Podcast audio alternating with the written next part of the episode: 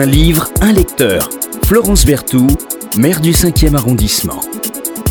Bonjour, j'ai le plaisir de recevoir euh, euh, Anne-Laure Brissac qui vient ce matin nous parler, qui d'abord est éditrice. Alors, je ne sais Oui. pas si vous voulez qu'on dise éditeur ou éditrice. Moi, je dis éditrice. Éditrice, c'est très bon. bien.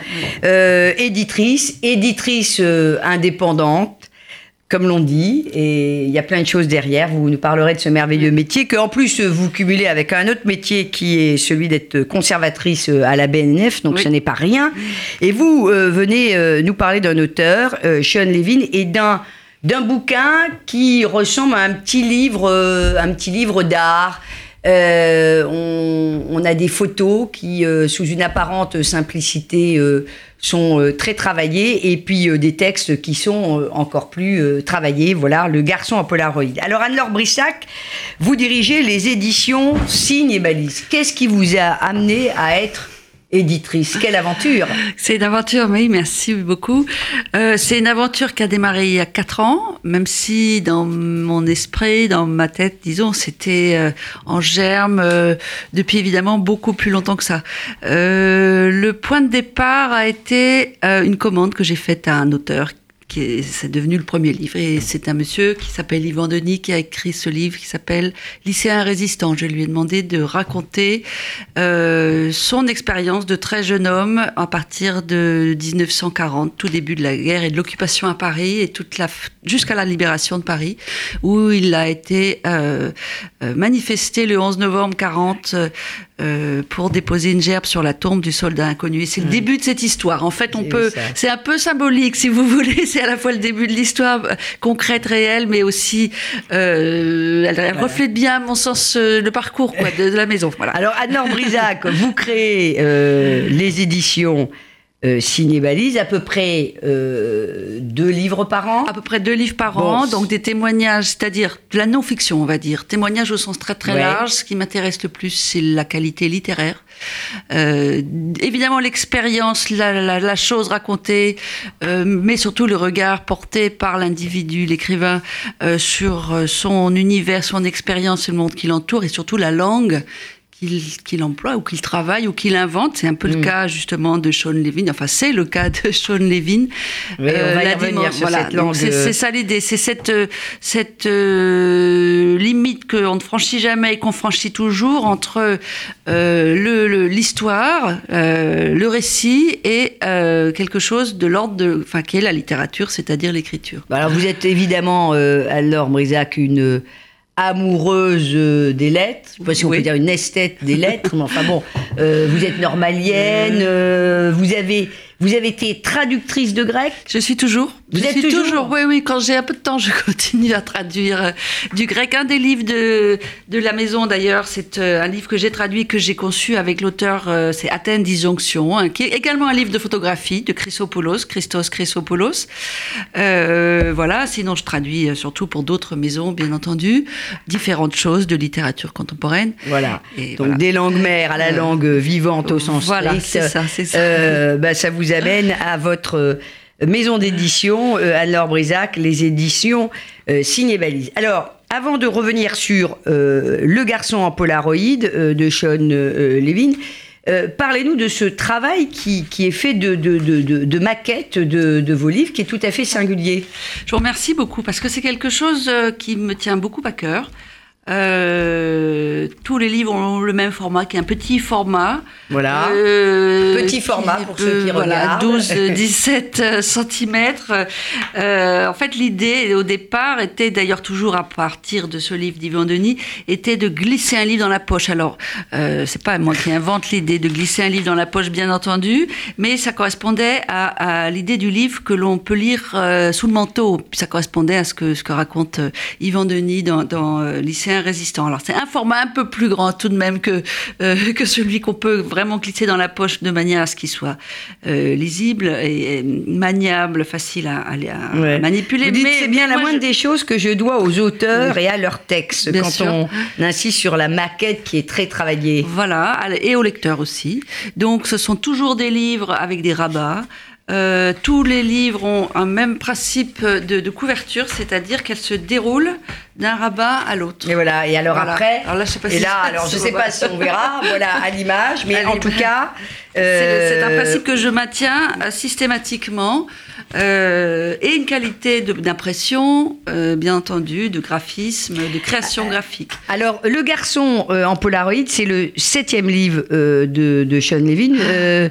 Euh, Qu'est-ce que vous avez envie de nous dire sur cet euh, auteur euh, singulier qui a une écriture extrêmement travaillée, où il y a plusieurs lectures, on peut relire voilà dix fois un texte, on y redécouvre encore des choses. Alors avec cette difficulté quand même supplémentaire que euh, le livre a, a été traduit, puisque c'est Oui. pas un auteur français. Absolument. C'est d'ailleurs le- grâce au traducteur Étienne Gomez que j'ai fait la connaissance avec ce, de ce- cet écrivain, Sean Levin. C'est le, le traducteur qui m'a présenté le projet, qui Alors cet écrivain en deux mots, on le présente. En Il est né en. Afrique du Sud. Voilà, en Afrique du Sud euh, dans les années 60, euh, début des années 60, euh, où il a passé son enfance. Son adolescence, il l'a passé en Israël. Sa famille est partie pour Israël. Il, en, il fait allusion à cela dans le livre. Dans le livre, oui.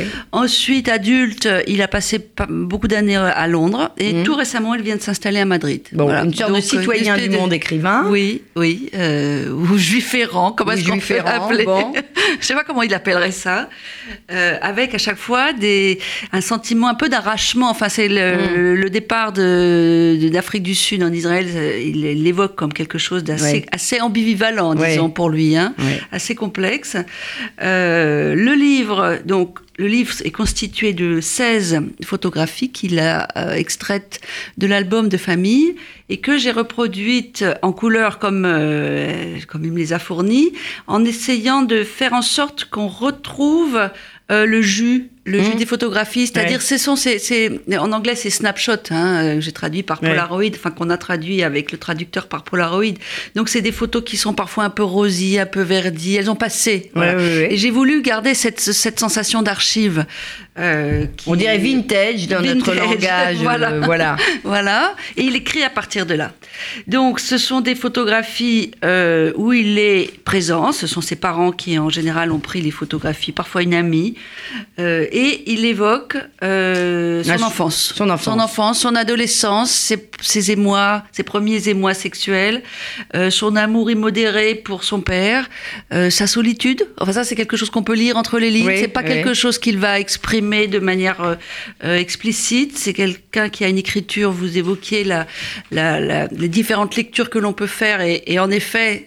Plus on relit le texte, plus on se, on découvre des choses. Donc la, question de la solitude n'est pas frontalement évoquée, mais on la dit, on la devine suggérée euh, à bien des reprises entre les lignes. Qu'est-ce qu'il évoque également Sa difficulté à à se situer, alors à différents niveaux. Euh, à sa, sa difficulté euh, au, au- en sens, au sens de l'identité sexuelle, même si très vite on voit bien que c'est pour les garçons que euh, c'est Que son cœur balance. Son cœur balance exactement. Son ambiguïté, disons identitaire, ses difficultés avec euh, avec le, la religion de sa famille. Euh, son, le lieu où il habite, le lieu où il vit, le lieu où il se sent bien. En même temps, tout ça est baigné de soleil, tout ça est, est très solaire, très, très ouvert, très. Il écrit toujours Euh, comme ça, euh, Sean Levin, parce que moi, c'est le Alors- seul livre que, que j'ai lu, grâce à vous, Le garçon en Oui, Polaroid. alors il écrit, euh, il a écrit d'autres choses. euh, donc l'un est, est, déjà, est déjà paru, Un voyage à Arras, et un autre va paraître très bientôt. Cette petite toujours sous cette forme-là, Oui, non, c'est pas toujours sous cette forme-là. Donc c'est quelqu'un de très inventif justement. Et d'ailleurs, ça se voit, il me semble, dans Oui, le- oui, oui. les 16 petits chapitres. On a des, des formes d'écriture extrêmement variées. C'est exactement ça que, que je recherche, Ouais. si vous voulez, quand je publie un texte. Ouais. Et il y a une chronologie à l'envers, parce qu'il termine, oui, c'est assez par étonnant. La photo, la- par La- des photographies et des textes euh, de, de lui, euh, tout petit bébé. euh, comme, on, comme on dit. Et, et- et c'est euh, et ça se termine. Le, le- le dernier chapitre, c'est le garçon entre parenthèses ne grandit entre parenthèses pas. Et c'est exactement, ça résume toute l'ambivalence aussi dont, Exactement. dont vous parlez. C'est-à-dire, Oui. est-ce qu'il grandit, est-ce qu'il grandit pas Euh, Voilà. Il y a une chronologie euh, d'existence, mais finalement, est-ce que c'est la bonne chronologie Euh, C'est quoi grandir Enfin, il y a en permanence plein. On a, on a l'impression que c'est un texte à clé À clé à question. Et à question. Et à question. C'est en fait c'est toutes les questions qu'un jeune, qu'un enfant ou un adolescent peut se poser sur l'existence qu'il reformule ici. Euh, d'un adulte. Mais oui, d'un adulte. et c'est ça qui est bah, assez magnifique, je trouve, c'est que il, montre à quel point cette, ces questions restent pertinentes, restent d'actualité une fois malgré l'âge. Euh, Alors moi, ça m'a donné l'impression d'un auteur aussi qui euh, donne euh, beaucoup d'importance aussi euh, à, à, la part que doit prendre le lecteur. Parce que il nous appartient finalement, d'une certaine manière, de, de terminer l'histoire ou l'explication sur chaque chapitre. Quoi. Oui. Euh, on se pose plein de questions. On se pose plein de questions. un peu comme lui, c'est-à-dire qu'il nous emmène, euh, euh, il nous emmène dans ces questionnements-là. Vous nous laissez un petit, un petit morceau pour nous faire comprendre cette écriture très singulière de Sean Levin et on devrait dire l'écriture également de, de, Gomez parce que Dieu sait que les traducteurs. C'est le traducteur qui, a, qui rend ce texte et donc c'est là aussi l'écriture de Étienne Gomez, hein, absolument. Et, moi, je suis assez époustouflée euh, de, ce travail incroyable que font, euh, que font les, les, traducteurs. D'ailleurs, les grands écrivains connaissent euh, leurs traducteurs quand ils en ont un bon, ils n'en changent ils ne veulent pas jamais. changer. Regardez, regardez Solzhenitsyn, qui avait son traducteur d'ailleurs dans le 5e arrondissement et sa maison d'édition.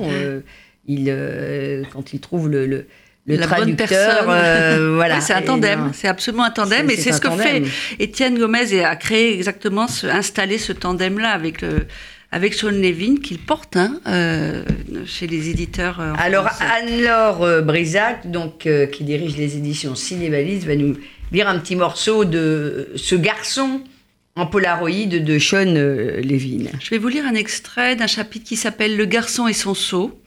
Et on voit en effet le petit garçon qui doit avoir 2-3 ans sur la plage avec un seau à la main. Alors, et je lis le passage, un extrait du chapitre. Le garçon porte un kova temble, ce chapeau qu'on lui a rapporté de la terre des Juifs avant qu'il ne parte lui-même s'y installer avec sa famille. L'ombre portée de sa tête lui fait une collerette. C'est peu après-midi, et il peut presque s'asseoir sur celle de son corps, encore tout près de lui. Ils sont là pour toute la journée, un délicieux exil le long de la côte.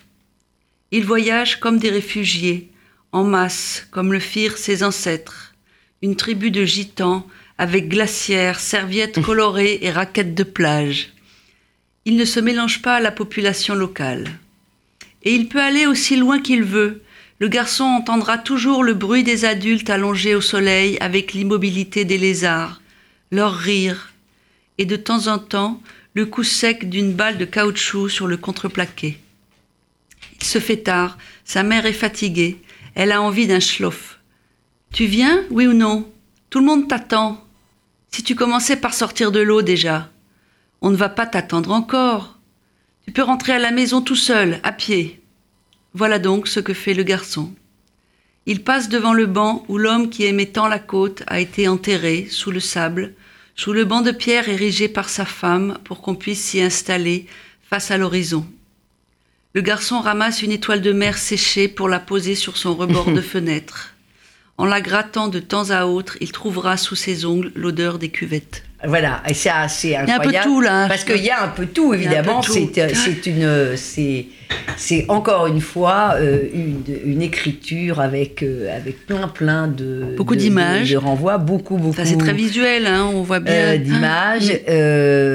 merci infiniment Anne-Laure Brisac de nous avoir fait découvrir un auteur. C'est ce que l'on aime dans cette émission.